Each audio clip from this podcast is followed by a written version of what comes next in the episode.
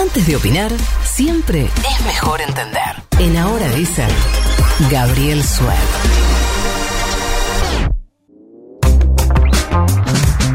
Tuve la intención de fotografiarlo porque se había quedado como tildado mirando la computadora y no llegué. Buen día, Gaby Sued, ¿cómo te va? ¿Qué tal? ¿Cómo andas? Bien, este, agradecé que no llegué porque la cara era muy para hacer un sticker, pero no llegué. Bueno, decía, ¿qué resultado eh, sería leído como un triunfo para el gobierno y cuál para la oposición? La verdad que es una elección eh, compleja porque en realidad son 24 elecciones las que se van a dar, tanto el 12 de septiembre como el 14 de noviembre. En realidad, eh, les puedo resolver fácil la pregunta. Para el gobierno, ganar significa ganar en la provincia de Buenos Aires. Eso te iba a decir. ¿Vamos a los números de la provincia? Sí, por varios motivos. Eh, porque el oficialismo tiene 120 diputados hoy en el Congreso. Eh, no, no es esperable que recupere diputados o que gane más diputados en la provincia de Buenos Aires. Debería para eso sacar eh, 45% o más en las generales. Y parece difícil. Eh, pero eh, sí podría recuperar diputados en otros distritos, teniendo en cuenta que se renueva la banca del 2017, y en el 2017 lo que era Cambiemos ganó en 13 distritos del país, 13. Ganó en Entre Ríos, ganó en La Rioja, ganó en La Pampa, en Santa Cruz, en Santa Fe. Son algunos distritos en los que hoy el Frente de Todos espera ganar o tiene expectativas de ganar y ahí recuperar algunos diputados algunos diputados que va a hacer que no te diría el 129 directamente para tener por un propio en diputado, pero superar el 125 y que con algunos aliados sí ya pueda eh, iniciar las sesiones por iniciativa propia. ¿Qué pasa en el Senado? Porque algunos dicen, ojo que quizás pierde la mayoría en el Senado. Bueno, está difícil que pase eso, pero sí va a quedar con una mayoría más ajustada. ¿Por qué? Hoy en día tiene 41 senadores, la mayoría es de 37 pero fíjense esto, tiene dos senadores por la mayoría en Corrientes, donde se eligen tres. Corrientes, Corrientes. acaba de sacar Ay, mira. eh, el gobernador de, de Gustavo Valdés 75% de los votos. Tiene posibilidades de recuperar algunos diputados en esas provincias. Eh, en el Senado va a perder algunos senadores, tiene actualmente 41, pero eh, quizás quede con una mayoría más ajustada porque en Corrientes, si se repiten más o menos los resultados que se dieron en las elecciones de- del domingo pasado, no va a tener dos senadores por la mayoría, quizás se quede con el senador por la minoría.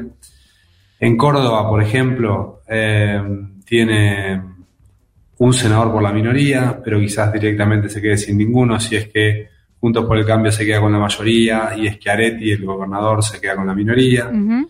En Chubut tiene en este momento tres senadores, los dos por la mayoría y uno por la minoría, eh, por esas carambolas extrañas de la política. Hoy quizás se quede con uno por, eh, o dos, en todo caso, por la mayoría y pierda uno. Y en Santa Fe, en Santa Fe, bueno, podría darse, hoy tiene los dos por la mayoría, podría darse que quede segundo y que pierda un senador. En todos esos escenarios negativos, de todas formas quedaría con 37 senadores, que es quórum propio. Claro. Eh, así que con ganar en la provincia de Buenos Aires, eh, podría decir el gobierno que ganó, pero claro, ganar en la provincia de Buenos Aires en las PASO no es ganar por un punto, porque en general se ha dado que el peronismo saca más votos en las PASO que en las generales. Así que debería sacar una diferencia de unos 5 puntos ahora en septiembre para sentir que puede ganar en noviembre al menos por un punto. Pero eso vos decís tener como en toda la fuerza, ponele de Juntos por el Cambio, no importa la interna, en el total de la fuerza, eh, eh, te- que tenga cinco puntos de diferencia con Juntos por el Cambio Sí, en provincia Sí. de Buenos Aires. Sí. Y, y, mm, esos números, eh, después para la general, eh, vos decís, un, estoy haciendo cuentas, ¿eh? vos decís un punto de diferencia, pero eh, ¿puede cambiar ahí la situación según quién gane la interna en cada uno de los distritos de Juntos por el Cambio? Bueno, vos decís, si es lo mismo contra Manes que contra Santilli. Ponele, en el caso de provincia de Buenos Aires. Sí, la verdad es que eh, en estas elecciones los encuestadores están bastante perdidos, porque hay 10 puntos del electorado que no define bien a quién va a votar. Eh, fíjate que hay pocas encuestas circulando, Mm. porque no, no- no tienen bien claro qué va a pasar. Hay mucha incertidumbre, mucha incertidumbre porque no se sabe también cómo va a operar la pandemia. Hay mucho electorado joven que se suma.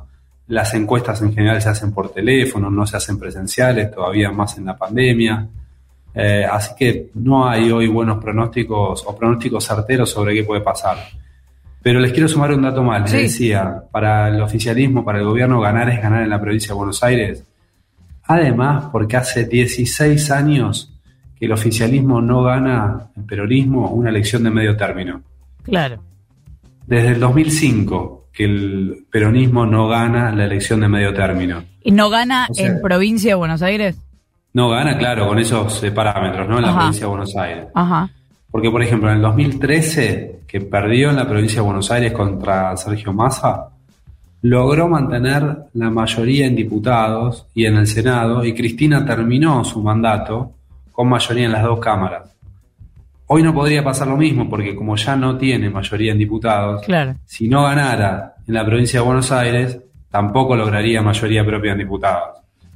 Pero si gana en la provincia de Buenos Aires, teniendo en cuenta que, como les dije, en otros distritos va a recuperar algunos diputados, eh, bueno, no solo sería el triunfo simbólico de ganar el distrito más importante del país, sino que se, acercaría al quórum propio en diputados, aunque quede con un quórum más ajustado en el Senado. Ahora, si todo eh, lo que viene sucediendo en las últimas elecciones intermedias eh, da para pensar que eh, al peronismo no lo favorecen esas elecciones, eh, de perder, ¿sería una derrota del oficialismo? Si pierde en la provincia de Buenos Aires, Sí. sin duda. Sin duda una derrota.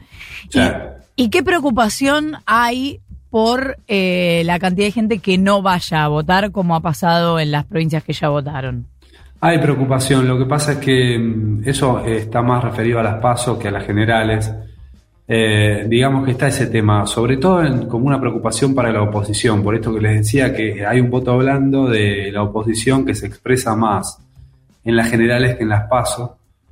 Eh, y en las PASO sí, la oposición saca menos, el peronismo le va mejor en las PASO que en las generales. Es, pasó así salvo en el 2011. ¿Cómo se explica Eh, eso? Bueno, esto, que hay un voto blando y quizás gente, mm, adultos mayores que no participan de la elección paso y sí participan de las generales y que están más cerca de, de la oposición que del actual oficialismo. Pero qué cosa rara. O sea, la de- por definición las pasos son obligatorias y la gente te va a la general. Son obligatorias, pero viste que no pasa nada si no, si no vas. Sí. Eh, de hecho, decimos son obligatorias, pero votó el 70% del patrón. Claro. Claro, bueno. Por ahí les restan importancia, tal vez. Es cierto también, sí, eh, me- por ahí hay un universo que no termina de entender, no Claro. sé eh, cuál es el objetivo. Me, escribían en privado un par de oyentes para decirme las elecciones son obligatorias, pero Roberto, o sea, Claro, por definición, vos lo que quieras, pero por definición lo serían. Claro, Eh, si no serían paz. Cla- claro. y no estaría mal tampoco. Eh, bueno, Gaby, entonces vamos con las cuentas para provincia de Buenos Aires. ¿Vos crees que, pero esto ya hablando de las encuestas que has visto y de cómo Sí. viene la mano, ¿vos crees que se llega a esa situación, a esos cinco puntos arriba? Mira, eh, el oficialismo, lo que es el oficialismo sumando lo que sacó Massa más lo que sacó Unidad Ciudadana en 2017, ahí sumó 42 puntos. Sí. Eh, debería mm, poder eh, sumar esos 42 puntos, un poco más incluso. Eh, ese es el piso que se pone el gobierno. Y en el gobierno tienen encuestas que le dan entre 5 y 7 puntos de diferencia para Ajá. estas pasos. Sí. Bueno, Si se diera ese escenario, si sacara alrededor de 45 puntos y 5 y 7 puntos de diferencia, bueno, estarían muy conformes. claro. En el gobierno están diciendo, si gano por un punto, me, me doy por hecho, pero en las generales, no ahora en las pasos. Claro, claro. Ahora en las PASO habría preocupación y habría que salir con todo a la campaña que se viene. si ganan por un punto en las pasos, están fritos para las generales. Esa es el, eh, la evaluación que hacen en la Casa Rosada. Muy bien, ya tenemos entonces los números que tenemos que mirar. Nos viene muy bien el dato. Gaby, te agradezco. Lamento los problemas de comunicación y será hasta la semana que viene. Beso grande. Besote, 15 minutos para las 8.